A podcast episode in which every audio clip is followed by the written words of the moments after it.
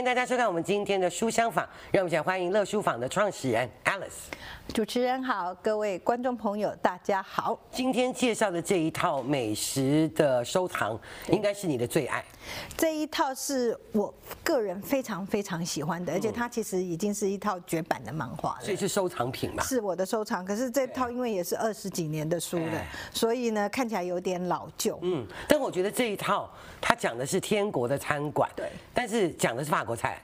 对，它的餐厅本身呢，这个餐馆本身它是一个法国菜的餐馆。OK, okay。然后他从他开始开店开始，一直讲到他结束营业。他的整个这个开店，他开在一个很神奇的地方。OK。他开在坟墓旁边。哦。哎，他是不是也有翻做连续剧？有。因为我好像看过连续剧，有连续剧，对不对？对，一样的，我也没有去看连续剧，因为这个漫画本身真的已经是超经典的，它的叙述是跟其他的漫画有一些不一样。OK，对，它一。它里面里面的呈现呢，是那有个老板是个女生，然后那老板感觉您觉得好像无厘头、疯疯的，讲话就很奇怪。然后呢，旁边的员工们呢，也都是跟着他一样无厘头。其中一个比较正常的就是那个服务员，然后那个服务员那个 waiter 呢，是老板把他挖过来的，他本来在别的别家餐厅做事，然后呢有一点不如意，刚好碰到这个老板，然后他想换工作，他就跟他说：“哦，我要我要新开一个餐厅，你要不要？”他就把他挖过来了。就。把他挖过去，然后他去的时候觉得这家餐厅很奇怪，大厨也奇怪，二厨也奇怪，里面拼酒也奇怪。然后呢，老板更是奇怪，真的可以吗？啊，老板应该说啊，你来。然后他去应征的时候，因为这个男主角本身他就是在法国餐厅工作的，所以他对于说法国餐厅的一所有的一切都了若指掌。但是他不是主厨，他是外面外场的那个 waiter 嘛，服务生、服务员。对。然后呢，他到这个餐厅里面呢，说说要开幕。而且是开幕几天，就发现说，哎，其实。全店里面没有人懂法国菜啊，怎么办？只有他一个人，只有他一个人懂，我赶快把他集训。大厨总要知道吧？哎呀，那个大厨就很神奇。这个大厨是你要他煮什么，他就会煮什么出来。哦，他不用懂法国菜，他也煮得出来。哎，就是跟他讲说哦是这样，他就说哦啊，日本不是有这种菜吗？啊，这样子搞搞不就法国菜了吗？哦。啊，事实上他还会煮，他就这个很神奇的。嗯。所以这个神奇就有一点点暗喻哈，因为我不想剧透。你要知道书名叫《天国餐馆》，天国餐馆。对。好，我。我想这些人都不是常人，OK，你就可以知道了。都是很可爱的人。那我要讲的是，他整个的画风跟别的我们过去看过的日本漫画。很不一样，对，它看起来像是美国漫画的画法。其实它的画法呢，本身呢，因为在日本的漫画里面，他们有一些作品，其实他们很喜欢画那个欧洲的故事，比如说《尼罗河女儿》画的是那个中东的那个埃及的嘛，对不对？然后还有一些他们对欧洲的故事，凡尔赛玫瑰这种的，都是画欧洲方式。它其实本来就存在了一种画风，会画的比较欧式的，对，比较欧式的一点的。因为日本人一直很喜欢，然后有很多什么德国背景的，他们其实有一派是这样画的。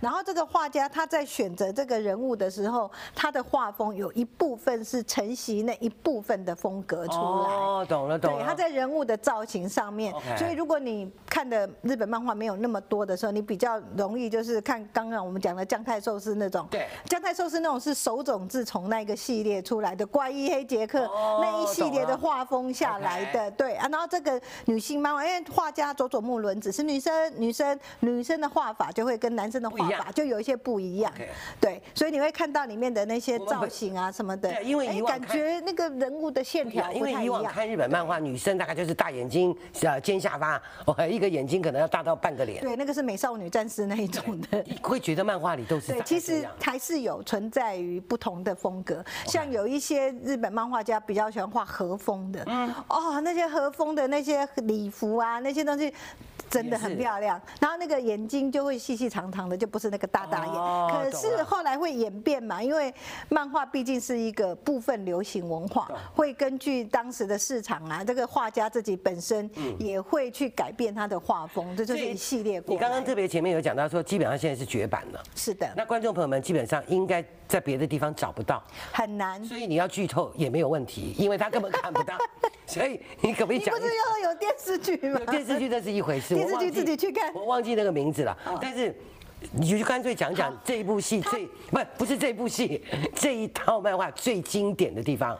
因为呢，你刚开始看的时候，你就他作作家本身是把这些什么大厨二厨啊，一个个的故事都编出来了，然后你就你就现在一个那个。情节里面，情节里面，你会认为说，真的有人在一个坟墓边，然后开了一家餐馆，那家餐馆是怎么样？你只是觉得，哎，这这个作者有点神奇耶，怎么可以餐厅搞成这样？怎么可能大厨、大厨、二厨生意那个大厨、二厨的那个可以什么都会做？你也太神奇了，跟之前我们看的那些修业要这样子精益求精去做的都不一样。然后他们对白都很搞笑，然后这些人就这样怪怪的。然后呢，最现实的那个服务生呢，他就是这样每天。都很头大，说你们怎么会这么神奇这样子？然后一直到后来，他们接待的客人啊，然后接待的客人常常也会做一些很奇怪的事情，比如说他这家餐厅很难找，他你走你要认真去找，常常会迷路。你要忽然间有很有缘分，他会走在这里。然后你慢慢的看就知道说这家餐厅真的很古怪。然后呢，到了最后面的时候，他其实告诉你这家餐厅其实是一个幻境。好了，剧透了，它其实是一个幻境。然后为什么会有这个幻境？我觉得这个名言就在这里，就是说其实不是你选择了这家餐厅，是这家餐厅选择了你。然后这是一个很有人生意义的一个。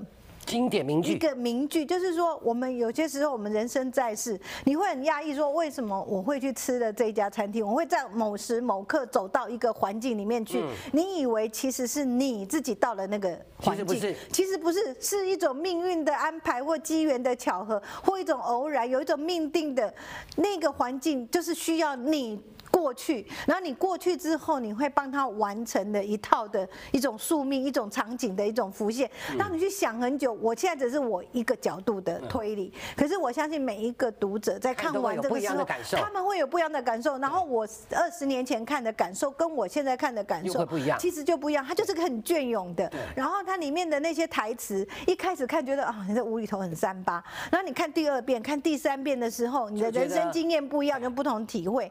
然后你会。会觉得他的故事说的有点琐琐碎碎的，对，就是有点片段式的。你会觉得说，哎，人家那故事不流畅啊，线条不说，你怎么这样讲呢？到底在讲什么？你再去看他的时候，可是你重新看，就每一段每一段，其实你有不同的感觉。就为什么他经典，就经典在那，就是我真的很想，就是每天就把它收在这里，然后我也不太愿意去看别的改编这样子。觉得，哎呀，真是怎么办呢？外面现在找不到了。是的，真的，你你爱跟我知道交朋友，对对对，我我就借你看。看看，对，请请大家写 email 来我们东森，对对对，打电话到东森来哈。看我们创始人愿不愿意？是是是是是，或者我们来开个读书会哈，我们加个番外篇哈，对，可以可以。然后大家再录一下哈，说你看完什么感觉？请大家再期待一下，看下一次我们 Alex 会带来什么样的绝版作品。OK，好谢谢谢主持人。